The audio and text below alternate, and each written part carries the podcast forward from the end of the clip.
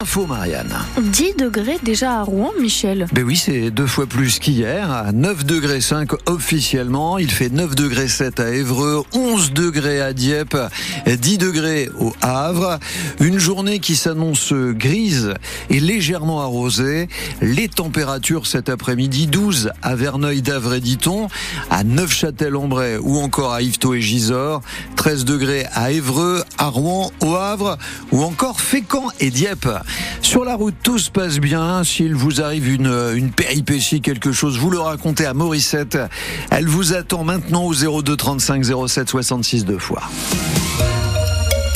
La méthanisation, un remède au, problème de l'agriculture? La méthanisation qui permet de transformer des matières organiques en biogaz par fermentation, comme à l'unité à, à Bosquedeline au nord-est de Rouen, près de Forges-les-Eaux, 28 tonnes valorisées en un an. La méthanisation pourtant fustigée récemment par le, par le président de la région Normandie, Hervé Morin, pointe des dérives et annonce la suspension de tout financement. Pas de dérive, bien au contraire, affirme Yves Trollet, secrétaire général de l'unité Méta des Bosquets. Il comprend toutefois l'inquiétude des collectivités. Dès le départ, nous avons conçu notre unité de méthanisation pour limiter à 7-8%, et c'est le cas aujourd'hui, l'utilisation du maïs parmi l'ensemble des, intrants. 7-8% qui sont produits par les agriculteurs pour une autorisation que nous avons qui est de 15%. Euh, et ce qu'on essaye de faire aujourd'hui, hein, c'est de, de limiter encore plus cette utilisation de, maïs en réfléchissant à d'autres intrants qu'on pourrait ou nous-mêmes cultiver ou auxquels on pourrait faire appel. Par exemple, il y a une réflexion qui est la valorisation du CO2, du gaz carbonique qu'on produit. Cette valorisation pourrait nous permettre de cultiver sous serre des plantes qui pourraient servir d'intrants et donc qui pourrait se substituer au maïs et à la pulpe de betterave à l'horizon 3 ans, 5 ans. On est en train de travailler là-dessus, notamment avec Unilassal, l'école d'ingénieurs agronomes de, de Mont-Saint-Aignan.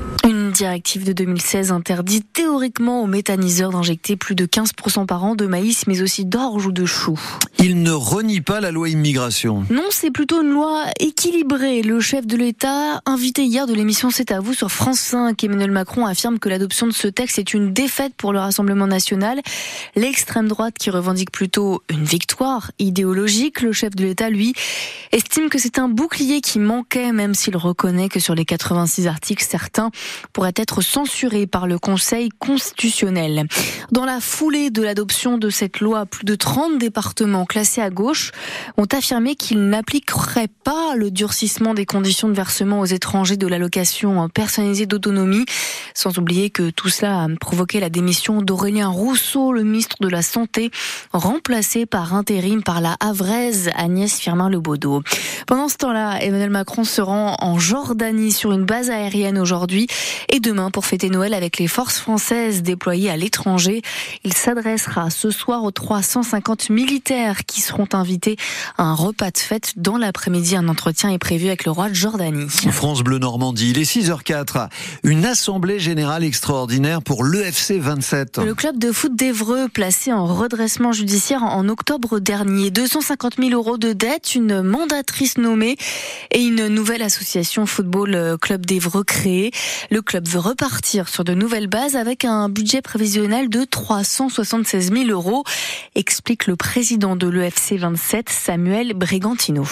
On a fait en sorte que tous les budgets soient structurés, respectés, et, que, cette année, en tout cas, on ne génère plus de dettes. C'était vraiment ça l'objectif. On va partir avec un budget de 376 000 euros. On a quand même eu des aides, encore une fois, de la ville, départements qui, qui ont participé, et on a réussi à avoir des partenaires qui n'étaient pas partenaires, qui sont venus exprès, justement pour dire, bah, maintenant j'ai envie d'aider, parce qu'on voit que le club va dans le monde associatif, on fait ça pour les jeunes, donc euh, ça a du sens pour beaucoup d'entre eux. Parmi les rentrées d'argent, il y en a une que vous attendez incessamment, c'est les retombées du transfert Dembélé Paris Saint-Germain. Effectivement, le club de l'EFC 27 va percevoir une indemnité euh, prochainement qui sera récupérée par la mandatrice judiciaire qui est aujourd'hui à, la main et à la tête du club. On n'a pas de chiffre précis, mais ça peut être euh, entre 80 et 120 à peu près. Je pense que c'est ce qu'il peut y avoir. Nous, on n'a pas d'informations sur les contrats des joueurs, donc euh, c'est la FIFA en fait qui arbitrera ça. La masse salariale a aussi été réduite. La période d'observation fixée par le tribunal est d'un an, mais le redressement judiciaire peut durer dix ans. C'est le cinquième joueur du HAC expulsé euh, depuis le début de la saison pendant un match et ça commence à agacer sérieusement le coach des Ciels et Marines, Luca Elsner.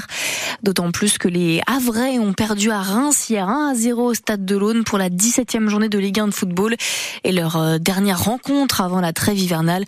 On entendra la colère, l'agacement de l'entraîneur Havrais dans le journal de 6h30.